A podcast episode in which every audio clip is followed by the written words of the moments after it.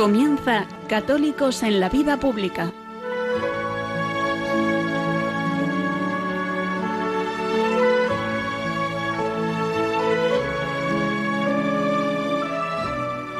Un espacio dirigido en Radio María por Luis Zayas.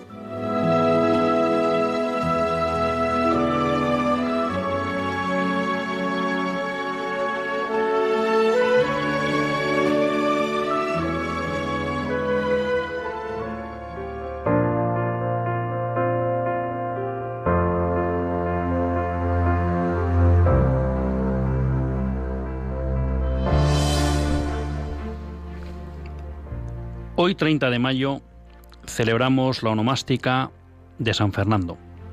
Fernando III el Santo. El Rey Santo. Como todos ustedes saben, San Fernando es uno de los fijos en este programa. Y en los días cercanos a su onomástica tratamos de recordar siempre su figura. Porque San Fernando nos recuerda que se puede ser rey y santo. Que es tanto como decir que se puede ser político y santo. Que se puede ser gobernante y santo. Nosotros vivimos en un mundo que está conformado bajo los principios de la modernidad. Una modernidad que podríamos decir que bebe en buena medida en las raíces del protestantismo y del liberalismo. Y en cierta medida uno de los efectos que ha tenido el liberalismo en la sociedad que se ha ido construyendo y en la deconstrucción de la civilización cristiana es separar toda actividad humana de la moral, que es tanto como decir que separa toda actividad humana del bien, de la valoración de los actos. Y eso ha hecho como hemos tratado muchas veces en este programa, que cada vez hay o toman más fuerzas corrientes que pretenden explicarnos que la economía tiene sus leyes propias y que están al margen de la ética, y que cuando tratamos de introducir valoraciones éticas en la economía es que no nos enteramos de cómo funciona la economía. Y algo parecido pasa en la política. Es verdad que hablamos de interés general o nuestros políticos muchas veces se llenan la boca hablando del interés general, pero no hablan de bien común. No hablan tampoco de bien moral. No hablan de orden moral objetivo. Y al final eso lo que provoca es que la moral sale de la política. Nuestros sistemas políticos están basados en la soberanía absoluta de las cámaras legislativas, ellos dicen del pueblo, y por tanto no reconocen ningún límite exterior a esa soberanía, que es tanto como decir que el orden moral, que el bien objetivo, no tiene nada que decir en la política. Y eso necesariamente lleva a que los que ejercen la política, los políticos, de manera consciente o inconsciente, en la mayoría de los casos siempre hay excepciones honrosas, no tengan en cuenta la moral a la hora de ejercer su labor. Con eso no quiero decir que todos sean corruptos, que no es el caso. Lo que quiero decir es que normalmente no se plantean si las acciones que van a llevar a cabo concuerdan o no, si las proposiciones legislativas que van a proponer concuerdan o no con un orden moral objetivo. Eso sin duda es fruto también de la secularización que ese mismo liberalismo, junto con el marxismo cultural, subproducto de este, ha venido produciendo en nuestra sociedad. Y por eso nos cuesta encontrar políticos y gobernantes virtuosos, que en el fondo no serían otra cosa que políticos y gobernantes que se ponen al servicio real del bien y por tanto de sus gobernados. San Fernando, la figura de San Fernando, primo de otro rey santo, San Luis Rey de Francia, nos recuerdan que la moral tiene cabida en la política. Nos recuerdan que lo propio de un gobernante es la virtud y que por tanto es posible alcanzar la santidad en el ejercicio de la autoridad. Y esto, con ser importante, tiene otra derivada también muy relevante. El gran maestro Eugenia Vegas Latapié, al que no tuve la suerte de conocer, pero sí de leer abundantemente y de conocer a muchos de sus discípulos, siempre repetía en sus obras una máxima que atribuía a San Pío X. Los pueblos son lo que son sus gobernantes. Que es tanto como decir que si hay gobernantes santos, los pueblos se acercarán a la santidad. Y si hay gobernantes con falta de virtud, los pueblos se acercarán hacia el vicio y la falta de virtud. Por eso quizá la, figura de Fernando III el Santo, y por qué no también de su primo francés, San Luis Rey de Francia, nos recuerdan que la moral tiene un lugar en la política. Nos recuerdan que la virtud debe ser la norma básica de actuación de nuestros políticos y gobernantes. Porque sólo así con reyes virtuosos, con gobernantes virtuosos, los pueblos serán virtuosos. Un día como hoy nos invita a rogar por eso que hace tantas veces la Iglesia, por la santidad de sus gobernantes, porque Dios conceda a España gobernantes virtuosos.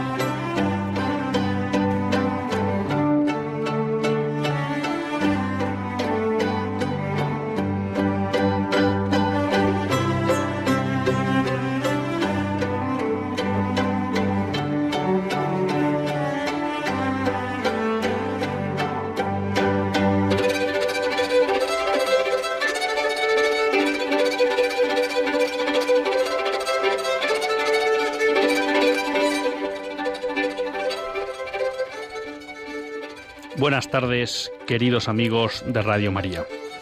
Un lunes más volvemos fieles a la cita con todos ustedes en los estudios centrales de Radio María. Un lunes más para hacer este programa, Católicos en la Vida Pública. Un programa que, como todos ustedes saben, quiere ser una reflexión pausada sobre la actualidad nacional e internacional. Una reflexión que tratamos de hacer siempre desde la óptica del magisterio de la Iglesia y su doctrina social una iglesia que no nos cansaremos de repetir, que es madre y maestra. Porque así lo sentimos y porque así es de verdad. Y un lunes más tiene la suerte de compartir esta hora de radio Luis Zayas, que es quien les habla, y a quien la Virgen pues le ha concedido el regalo de poder estar aquí todas las tardes con ustedes. Hoy un día especial, empezábamos hablando de San Fernando y ahora nos vamos a ir a hablar de la Virgen. Y alguien puede decir, hombre, pues menudo salto. Bueno, pues no es tanto. Primero porque cuando estamos en España estamos en tierra de María, pero segundo, porque la biografía que yo he leído varias veces de Fernando III el Santo de San Fernando se llama Nuestra Señora en el Arzón, porque San Fernando tenía la costumbre de en el arzón de su silla de montar llevar siempre a la Virgen esa Virgen que luego se quedará en Sevilla y será conocida como la Virgen de los Reyes. Así que no hay cosa mejor que pasar de San Fernando, ese gobernante santo, a pues nuestra Madre del Cielo, que es la Virgen y a la que él tuvo tanta devoción. Y para eso tenemos con nosotros a Enrique de Simón. Buenas tardes, Enrique. Hola, buenas tardes, Luis. Y muchas gracias por estar aquí con nosotros. Enrique es o ha participado en el grupo organizador de una peregrinación de la Virgen María, una peregrinación que se ha conocido como Madre Ben. Y la verdad que nos ha gustado tanto la iniciativa eh, que bueno, pues queremos dársela a conocer a todos ustedes, porque además algo que parece que se ha acabado, pues parece que no que no están sus últimos coletazos, gracias a Dios. Enrique, Cuéntanos qué es Madre Ben. Bueno, pues Madre Ben eh, fue una peregrinación que se organizó recorriendo todo el camino de Santiago durante, empezando el 1 de mayo en Zaragoza, llegando el 23 de julio hasta el 25 en Santiago, y luego recorriendo toda la geografía española hasta llegar al 12 de octubre al Cerro de los Ángeles.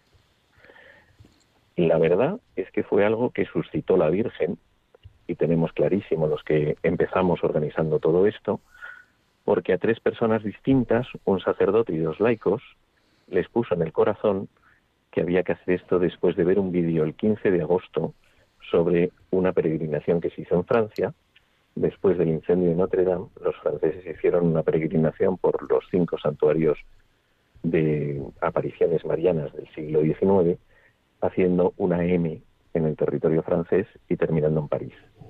Entonces, tres personas distintas, bien después de ver el vídeo de la llegada a París, el 15 de agosto, pues tuvieron en el corazón el llamado de que tenían que hacer algo.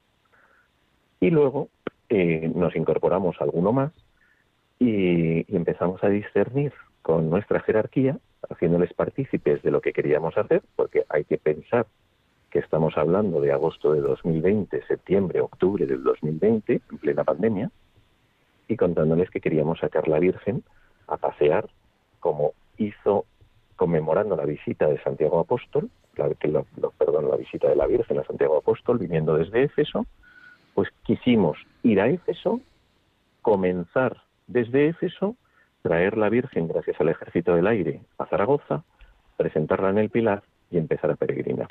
Y la verdad es que cada vez que íbamos preguntando a un obispo y a otro, pues todos nos preguntaban. Y la pandemia, les decíamos precisamente por eso, y no solo no nos pararon, sino que nos apoyaron a seguir. Eh, me dices que el Ejército del Aire ha participado en esta peregrinación, vamos a decirlo así. ¿Y eso por qué? Bueno, en esta peregrinación ha participado muchísima gente por gracia de Dios, porque eh, sinceramente nosotros íbamos pensando qué hacemos, cómo lo hacemos, y la Virgen iba disponiendo y nos iba poniendo las personas en el camino. Entonces el ejército del aire, aprovechando un vuelo que tenía eh, sin hacer un solo euro de gasto, que esto hay que decirlo, o sea, Madre Ben, además de no generarle gasto a nadie, no ha pedido un solo donativo. Ha sido todo lo que ha querido aportar cada uno de los que estábamos allí. Entonces el ejército del aire, aprovechando un vuelo que tenía a Turquía, pues vimos la posibilidad de que podían llevarlo porque les sobraba un espacio y sin generar gasto ninguno, pues así lo hicieron. Que además coincidía con el año jubilar de Loreto y fue una forma de homenaje a la Virgen de Loreto. O sea que la idea era empezar en Éfeso con la imagen de la Virgen, pero un poco cuando hablábamos eh, de cara a cerrar la entrevista, me comentabas que cuando se os ocurre toda esta idea, por decirlo así, quizás suena un poco bruto, no teníais ni virgen que pasear. Bueno, es que la Virgen ha ido disponiendo, o sea, ¿qué ha sido Madre Ben?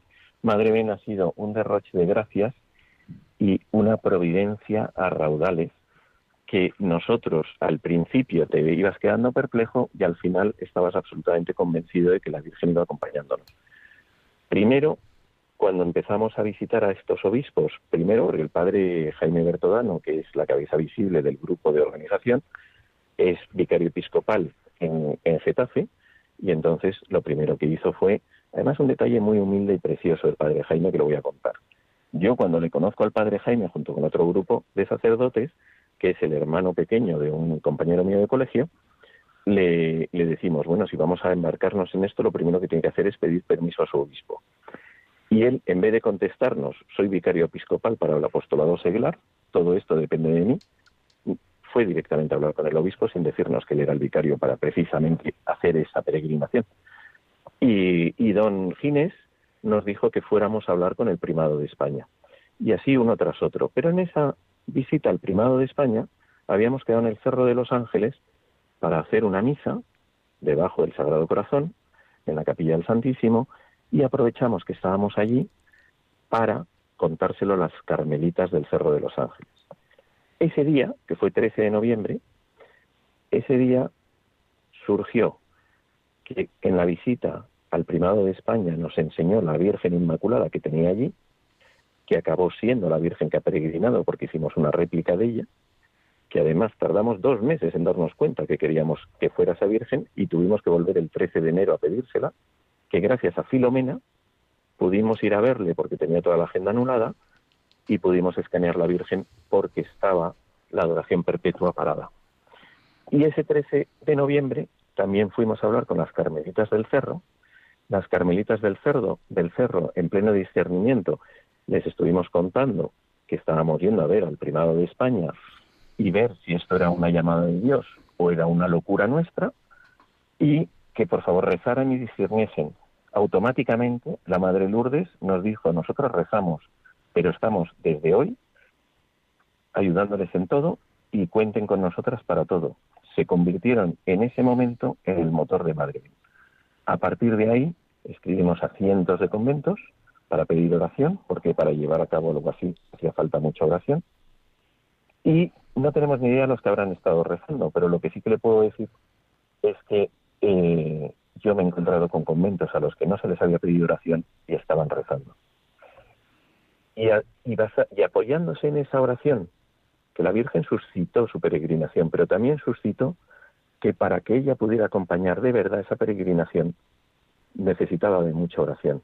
Y debió ser tal bomba la oración contemplativa que tuvimos detrás que se dejó ver desde el primer día hasta el último de maneras impresionantes, haciendo todo tipo de favores y de regalos y de consuelos a lo largo de todo el recorrido. Hay que decir que por las fotos que he podido ver, la imagen que habéis llevado en peregrinación es preciosa, o sea que realmente pues ha sido una suerte poder eh, utilizar ese modelo de Toledo porque la Virgen es que es, es, es, preciosa. Y una pregunta, dices, bueno, pues venga, nos vamos a Éfeso, volvemos, vamos a empezar el 1 de mayo. ¿Y teníais itinerario previsto?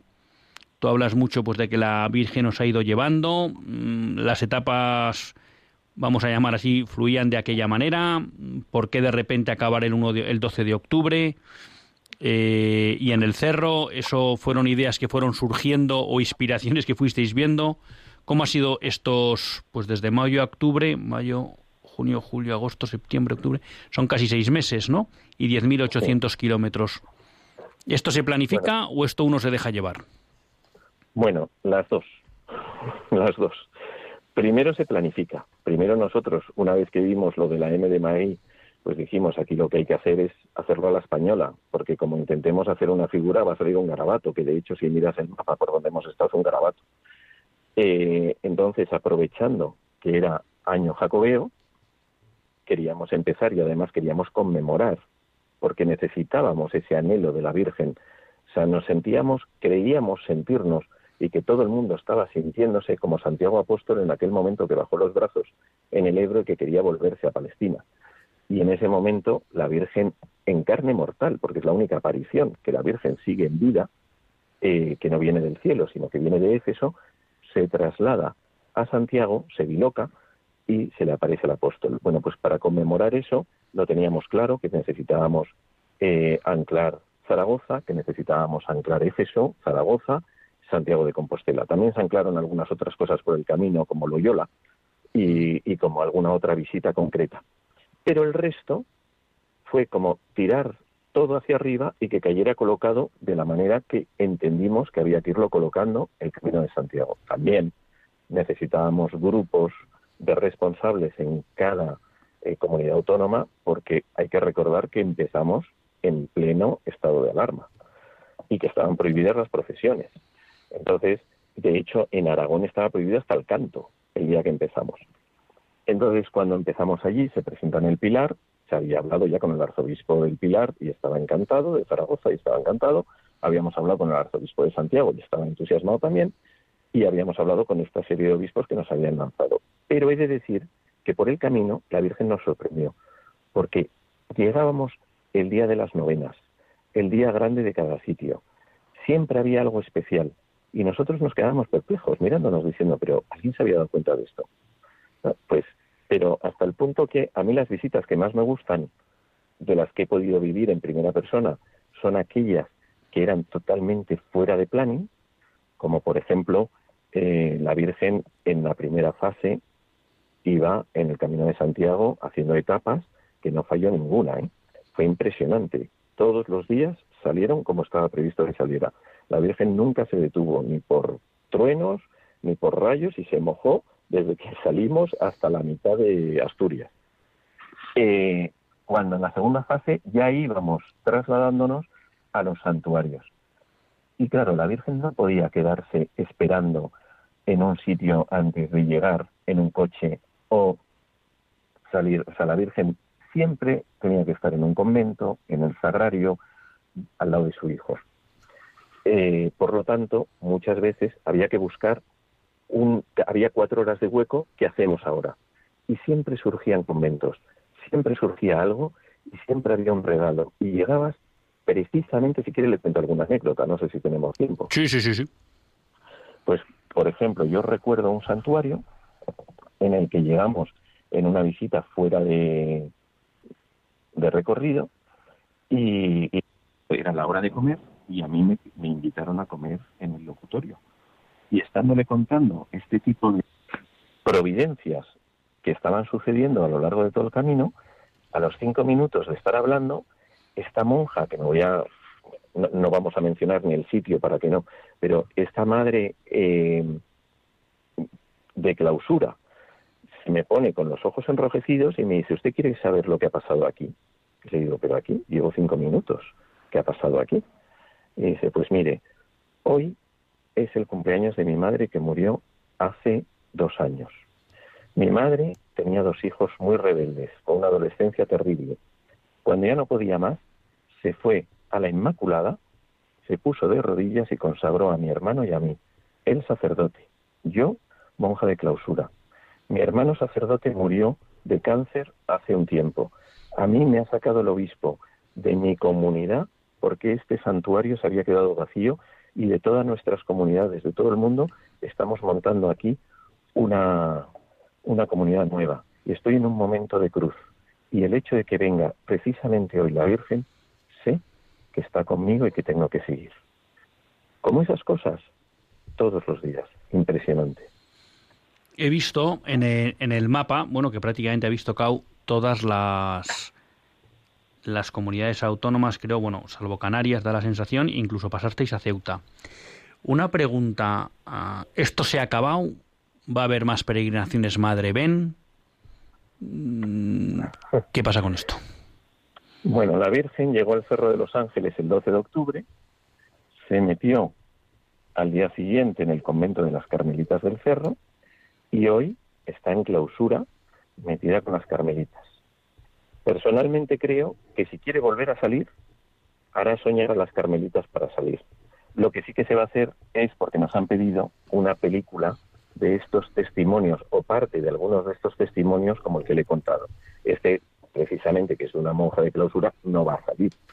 Pero sí que va a salir un testimonio espectacular, que no voy a hacer spoiler, de una comunidad que, eh, de clarisas que extraordinariamente fue tan impresionante lo que allí sucedió que van a salir a cámara a contarlo desde el locutorio.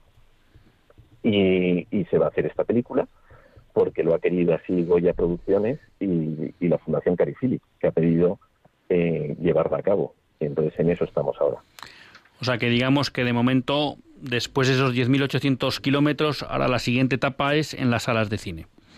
Vamos a tener una película que nos va a poder, de alguna manera, mostrar lo que fue esta peregrinación de Madre Ben y de alguna manera nos va a permitir conocer bueno, pues el paso de la Virgen por la vida de muchas personas y como siempre, pues transformándolas, ¿no? Eso es lo que esperamos. que la Virgen, desde luego, sigue derramando gracias. ¿eh? Oye, a mí, dime, dime, me, ha, enseñado el poder de la oración. O sea, he de decir que yo todo lo que he visto sé que es gracias a toda la oración que había detrás y me, dejado, me ha dejado impresionado ver en primera persona el poder de la oración como testigo de excepción. Ha sido impresionante. Oye, pues Enrique, te agradecemos mucho que hayas venido aquí a Radio María a contarnos pues lo que ha sido Madre Ben y este futuro proyecto de película. Y pues sí te pedimos, porque aquí en, en Radio María nos gusta pedir, pues que cuando esté lista la película para salir, pues te comprometas a llamarnos y que desde aquí pues podamos mm, dar a conocer a todos nuestros oyentes que la película está lista para que la vayan a ver, porque al final, oye, pues el paso de María por la vida de los españoles siempre es algo que merece la pena conocer. Muchísimas gracias por estar con nosotros, Enrique. Muchísimas gracias a vosotros, Luis, y a todos los oyentes. Un abrazo fuerte. Un abrazo. Eh, les comentaba, si quieren conocer un poco de Madre Ben, pues en la página web de la Fundación Carifili, ahí podrán encontrar pues mucha información de lo que ha sido esta peregrinación. Y también, pues hay a veces que siempre podemos decir, bueno, pues nos hemos quedado fuera porque ya ha sido la peregrinación, no me enteré, no lo conocía. Le vamos a animar a Enrique alguna vez que cuando vayan a lanzar otra peregrinación como esta, pues que se animen también a venir a Radio María para contarlo, ¿no? Quizá querían basarse solo, pues en, vamos a decir así, en las fuerzas que les diera la Virgen, ¿no? Y una manera de esa humildad era decir, bueno, salimos sin contarlo y veremos qué va pasando, ¿no? Pero es verdad que, que bueno, pues que quizá muchos pues nos hemos quedado con la pena de decir, oye, pues no conocimos aquello. Así que les animo a todos a que estén atentos para cuando salga la película, pues poder hacerse partícipes de esa premiación viendo la película. Y si hay alguno pues que se anima a participar más, pues he visto en una página web madrebenlapelícula.com, madrebenlapelícula.com, donde eh, Goya Producciones está haciendo un pequeño crowdfunding para apoyar la producción de la película. Así que si ustedes quieren animarse a apoyar, pues ahí tienen madrebenlapelícula.com o a través de la Fundación Carifili también pueden ver lo que ha sido toda esta peregrinación. Así que hay una manera también, no solo espiritual, sino también material, de unirnos a esta peregrinación de nuestra Madre por toda España.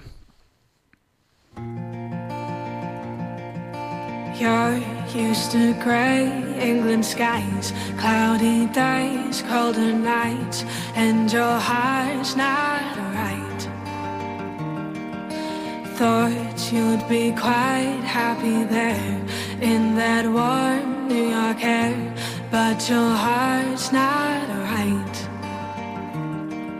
But if you sang along with me, do you think you could ever smile again? If you sang this melody, do you think you could laugh again, my friend? Just try for me sang. Oh, oh.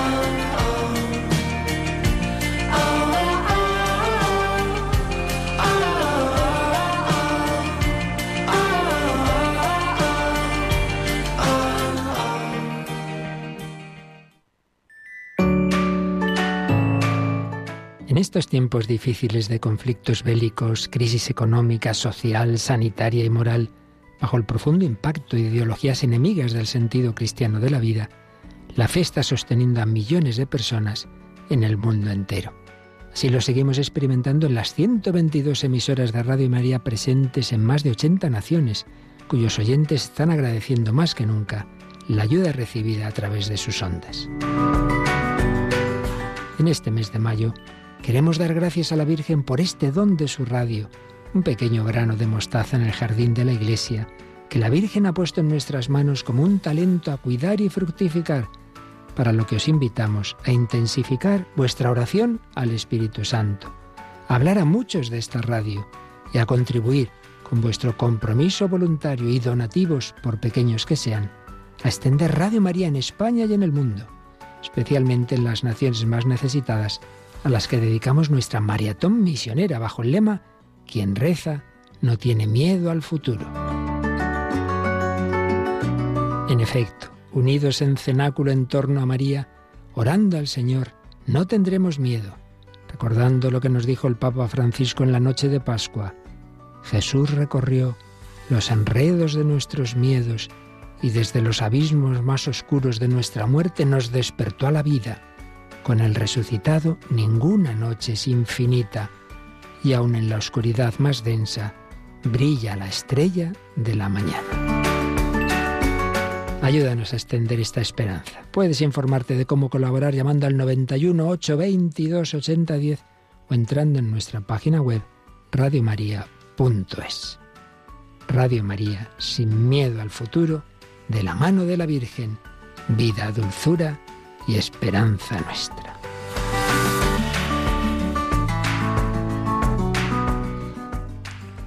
Pues después de esta breve pausa musical y también, como no, del recordatorio que estamos en la campaña de mayo, queridos amigos. La verdad que ha sido espectacular la respuesta de todos ustedes en la maratón. Yo me quedé alucinado de la generosidad de todos los oyentes de Radio María, pero ya saben que en mayo también, además de acordarnos de esas otras radios de la familia de la Radio María en el mundo, que igual que en su momento nos ayudaron a nosotros a crecer, pues ahora ayudamos a otras a que crezcan o a que incluso aparezcan en países donde no está la radio de la Virgen, pues también en, en mayo pues les pedimos a todos ustedes para apoyar no ya el sostenimiento que también de Radio María, sino también pues el crecimiento. Mm, el padre Luis Fernando les habló de cómo hay una nueva emisora en Madrid y de cómo pues Radio María quiere llegar a todos los hogares de España y para eso, en la medida que salgan eh, frecuencias que se puedan comprar, pues ahí quiere estar Radio María para hacer llegar la radio de la Virgen a todos los hogares de España. Ya saben pues que a Radio María se le ayuda siempre de tres maneras: la oración, el voluntariado y también la ayuda económica. Nos queda día y medio de mayo, menos de día y medio. Pues nada, apelar otra vez más a su generosidad para que esta radio de la Virgen pueda seguir haciendo su labor. Y hemos empezado hablando de Fernando III el Santo, que nos remitía de alguna manera al gobernante virtuoso. Eh, pasábamos por la Virgen, a la que él siempre llevaba en el arzón. Y hoy pues vamos a acabar hablando de la doctrina social de la Iglesia y al final, bueno, pues está todo relacionado porque un gobernante santo, pues era un gobernante que buscaba el bien común de sus gobernados y al final, pues el Evangelio, cuando lo queremos hacer vida, hemos dicho muchas veces que eso es la doctrina social de la Iglesia, ¿no? Es eso mensaje o esa, vamos a llamar, traslación que nos invita a hacer la Iglesia de la vivencia de los principios evangélicos a la vida en sociedad. Y la verdad que para hablar de todo esto, pues tenemos un entrevistado de excepción, nadie mejor que para que él para poder abordar esta cuestión. Estamos hablando con Emilio Martínez Alvesa, historiador, profesor del Ateneo Pontificio Regina Postulorum de Roma, director del Magíster Interuniversitario Doctrina Social de la Iglesia, Reflexión y Vida, es profesor de la Facultad de Teología del Pontificio Ateneo Regina Apostolorum de Roma. Pero como ya habrán podido eh, descubrir todos ustedes, la razón fundamental porque esté aquí, no solo porque es un gran historiador y, un profesor, pues que conoce muy bien la espiritualidad de, vamos a llamar, desde, desde San Ignacio, pues desde el siglo XVI en adelante, sino porque es director de un magíster en doctrina social de la Iglesia y hoy queremos hablar del el magíster y de la doctrina social de la Iglesia. Emilio, muchas gracias por estar aquí con nosotros. Buenas tardes. Gracias a ti, Luis. Gracias a vosotros. Claro, lo primero que se nos ocurre eh, o preguntarte es decir, oye, ¿por qué os animáis o por qué os embarcáis en esta historia de crear un curso, un máster de doctrina social de la Iglesia? Sí, gracias. Bueno, este máster, magíster o maestría, eh, nace sobre todo de la solicitud, de la ilusión de los laicos consagrados del Reino Christi, que estamos llamados a ser misioneros con nuestra profesión y, queremos colaborar, contribuir a formar apóstoles para el mundo actual, eh, apóstoles seglares capaces de integrar la fe y la vida en los ámbitos familiar, profesional y social, eh, tanto a un nivel nacional como internacional. Y, eso en estos momentos de cambio de época tan complicados, eh, donde es importante no solo la buena voluntad, que desde luego es muy necesaria, sino también pues la suficiente inteligencia ¿no? para captar el momento que vivimos y, y entonces poder realmente hacer vida el Evangelio. El Evangelio es buena nueva para todo el hombre, desde luego también para todas las relaciones sociales. Y, bueno, con esa ilusión hemos reunido pues un grupo de, medio centenar, 50 profesores expertos de distintos eh, países, eh, de distintas universidades y de distintos carismas eclesiales, eh, todos reunidos para impulsar un proyecto conjunto de gran envergadura con la organización de cuatro universidades, la Universidad Finisterre de Santiago de Chile, eh, que es la que otorga el título de magíster oficial, eh, la Universidad Francisco de Vitoria de Madrid, que otorga un título propio, la Universidad Anáhuac México y el Pontificio Ateneo Regina Apostolorum de Roma, junto con la colaboración de varias eh, asociaciones como AEDOS, la Asociación para el Estudio de la Doctrina Social de la Iglesia, Cristianos en Democracia y ASE, el Acción Social Empresarial. O sea que por lo que veo y nos cuentas, realmente es un proyecto ambicioso, porque hablas de, de un claustro amplio y además muy variado desde el punto de vista, vamos a llamar, de carismas eclesiales. Cuatro universidades implicadas. Y luego, bueno, pues tres asociaciones que aquí conocemos bien, AEDOS, pues que podemos decir que ha sido eh, la gran sostenedora de la doctrina social y de los estudios de doctrina social de la Iglesia en España. ASE, que aquí tuvimos al anterior presidente. Esto es el problema del, directo, que ahora no me va a salir el nombre, pero que falleció recientemente y que había estado aquí con nosotros presentando Asociación eh, Social Empresarial y Cristianos en Democracia. O sea que estamos hablando de un proyecto de envergadura. Claro, aquí hay quien se puede plantear, porque yo tiendo a decir a veces en el programa que la doctrina social de la Iglesia es como la hija pobre.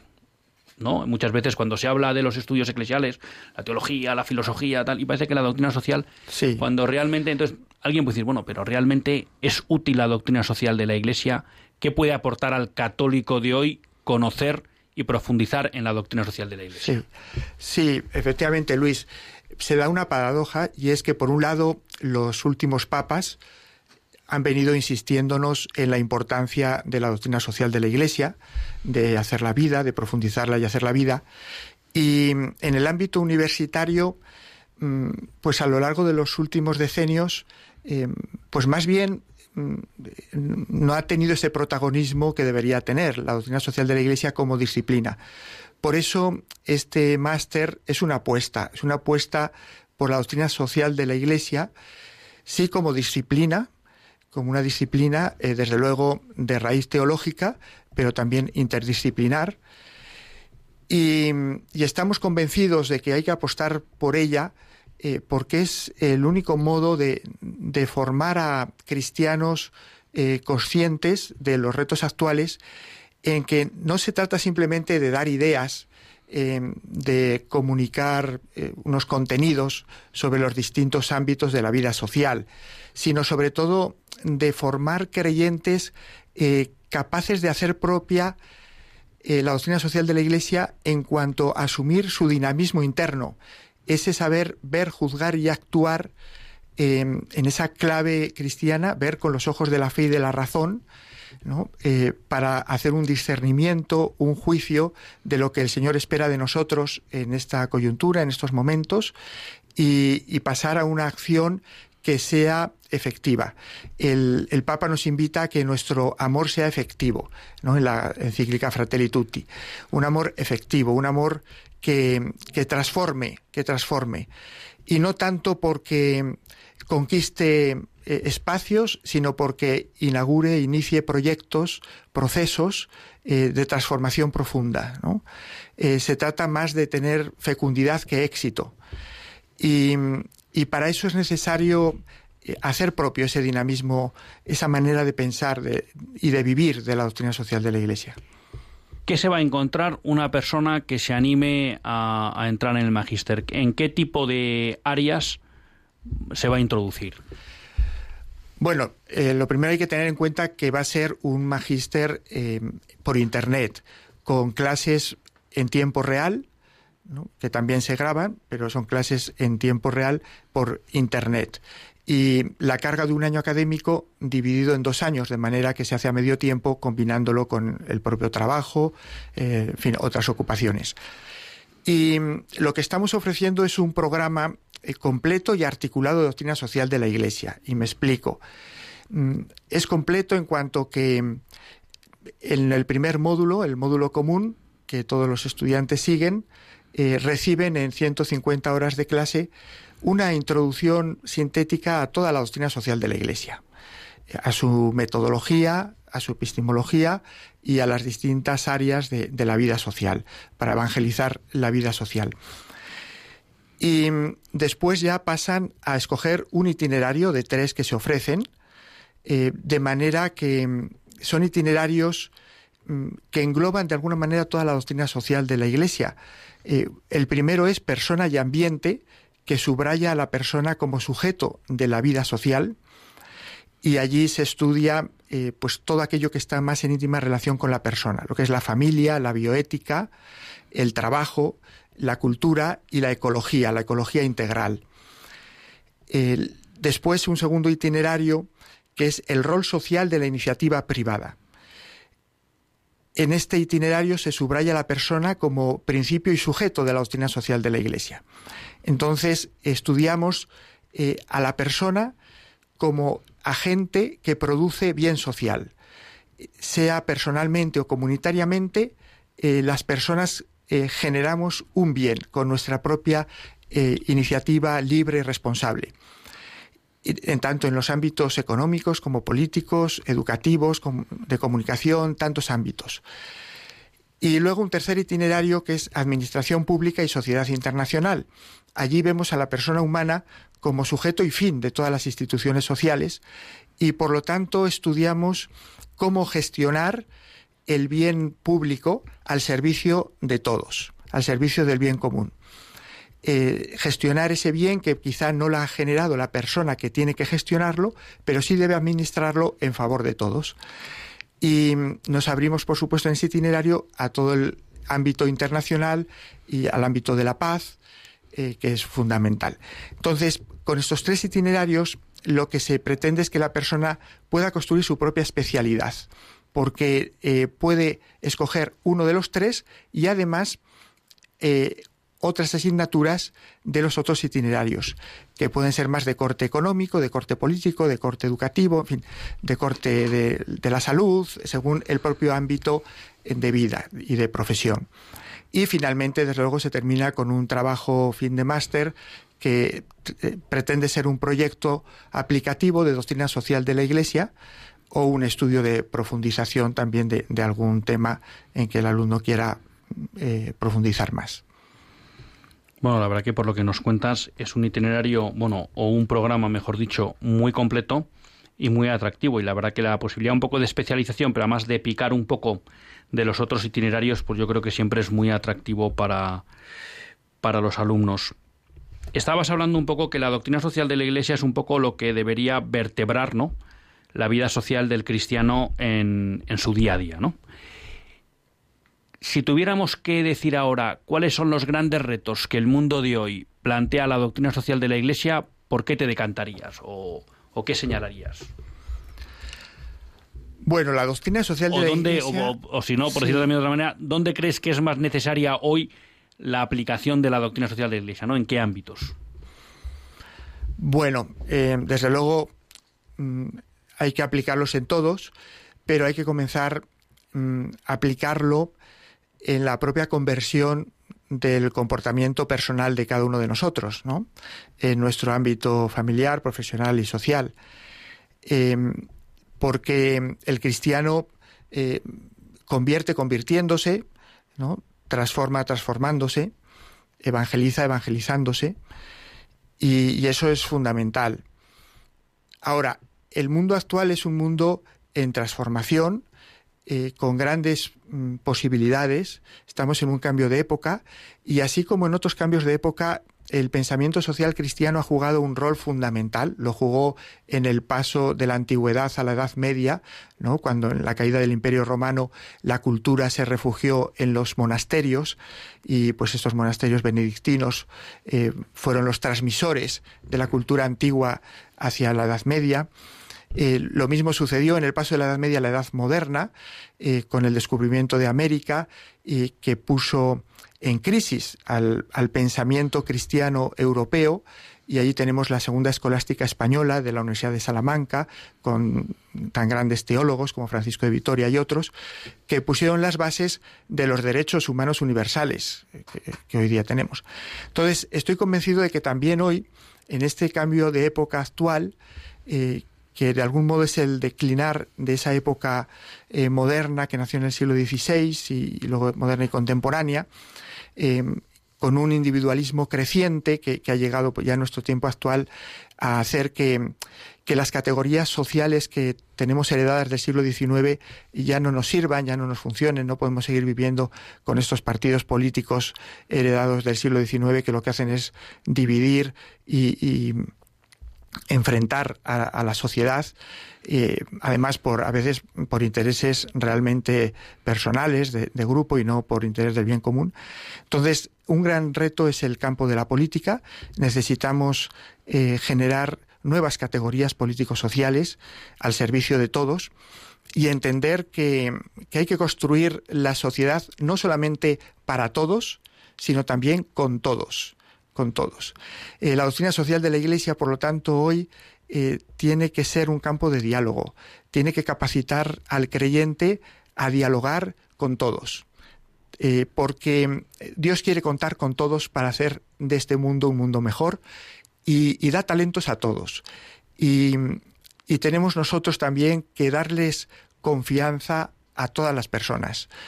muchas veces me pregunto eh, que en, qué, en qué Dios confiamos si no confiamos en el hermano, si no confiamos en, los demás. Al final, eh, la encarnación, que es lo que está en la base de la doctrina social de la Iglesia, la encarnación de Dios, eh, Cristo que viene al mundo, es una apuesta de Dios por el hombre, es una, un gesto de confianza enorme ¿no? de, de Dios en el hombre. Y, también el cristiano de hoy en estos tiempos difíciles, convulsos, eh, tiempos que de alguna manera nos dan miedo por ciertos, eh, ciertos versos, pues en este tiempo hay también que, que poner por delante la confianza en el otro y también esa disponibilidad tan cristiana al sacrificio, esa caridad ese amor cristiano que tiene que ser necesariamente un amor sufriente, una caridad sufriente en el mundo. Em, no podemos olvidarnos que el cristiano está llamado a vivir la vicariedad de Cristo y, a vencer el mal con el bien y por lo tanto a sufrir también el mal en carne propia para así poder repararlo y poder em, pues ir transformando este mundo desde dentro. Entonces, el gran reto es quizá cambiar una lógica de clave un poquito restauracionista que hemos heredado los, creyentes incluso pues del siglo XIX y de la primera mitad del siglo XX de pretender quizá eh, añorar mucho una sociedad cristiana en donde todo sea católico, todos católicos creyentes y apostar por el diálogo y por un mundo más evangelizado, más evangelizado, porque es un mundo global, un mundo abierto a todos y en el que eh, tenemos que tender puentes, tender muchos puentes. Entonces, bueno, esto que estamos diciendo, sobre todo desde el punto de vista de la política, pues desde luego también de la economía, eh, de la ecología integral que comienza desde el respeto a la dignidad de la persona humana, eh, esa ecología integral que comienza por el respeto a la vida y, a la identidad personal frente a la ideología de género que nos están tratando de imponer. En fin, eh, y desde luego, pues el gran reto de la paz, de la paz en, en sentido más amplio que puede darse que conlleva también la integración, no cerrar los ojos a los desequilibrios en el mundo, eh, que son fuente de tantos conflictos, y, desde luego eh, esa apertura al diálogo con todos eh, tampoco tiene que ser ingenua. Sabemos que con las ideologías no se puede dialogar porque las ideologías son incapaces de cambiar, solo pueden mm, quebrarse. Entonces, lo que hay que hacer es activar mucho la razón y, entablar diálogo con todos para que las personas puedan también razonando superar las ideologías y así abrirse a la verdad y de ese modo estar también más abiertos a la fe. La verdad que nos queda poco tiempo, pero no me resisto a dos últimas preguntas. Una primera, claro, tú has comentado una cosa eh, que me parece muy acertada y es que muchas veces el diálogo con las ideologías es complicado porque son como paquetes cerrados, ¿no? que son incapaces de cambiar, ¿no? Es una solución como estándar a cualquier realidad donde se encuentren. Y eso a veces a las personas que se acercan a la doctrina social de la Iglesia les plantea como una dificultad, porque la doctrina social de la Iglesia no es una solución hecha que hay que implantar a todo el mundo, sino que son unos criterios morales que te dan la capacidad de actuar sobre los mismos principios en realidades muy distintas y a lo mejor proponiendo soluciones distintas, ¿no?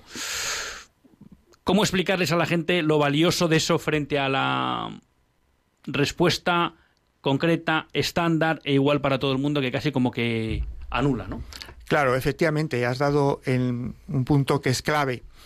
Em, la doctrina social de la Iglesia no trata de adoctrinar ideológicamente a nadie. Es enseñar el Evangelio eh, para encarnarlo, hacerlo vida.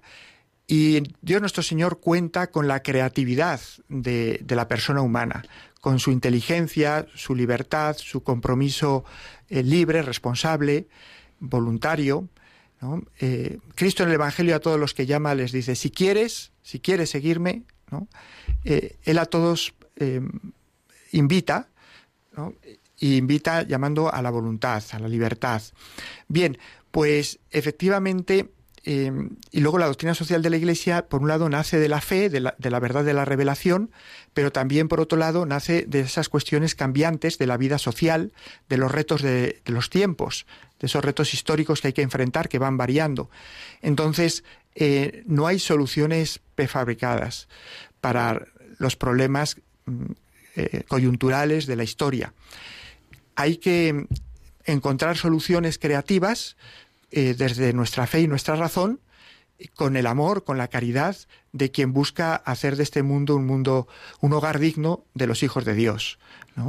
Y, yo creo que Dios nuestro Señor mm, se alegra y se regodea eh, de también esos logros humanos que, que nosotros con nuestra propia libertad alcanzamos, que pueden ser de un modo o de otro, pero que cuando están hechos con amor, eh, con el deseo de servir a los demás, eh, de eh, integrar al más excluido, con una visión realmente de, de englobar a todos, pues construyen el reino de Cristo. Emilio, esta sí que ya es la última pregunta porque se nos va el tiempo. La verdad que siempre digo que a veces que nos deberían dar un poco más de tiempo en el programa, pero bueno, ya esta será una discusión algún día con el director de, de la radio. Quienes quieran estar interesados en el Magister? ¿Dónde encuentran información? Tenemos una página web doctrinasocial.net, doctrinasocial.net. Allí les invito que, que acudan. También, desde luego, en las redes sociales, en distintas redes sociales, aparece el Magister en Twitter, en Facebook, en YouTube. Educación Religiosa UFT.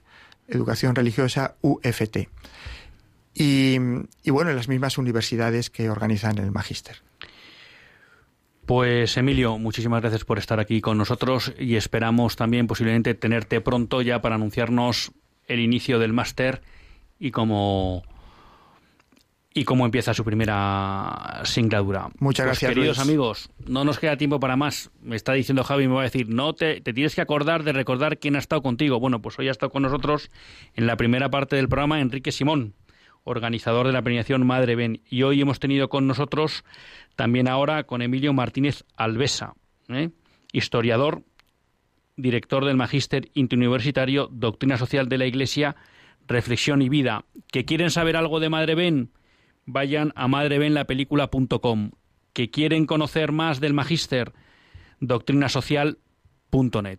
Hasta el próximo lunes, si Dios quiere, que Dios les bendiga.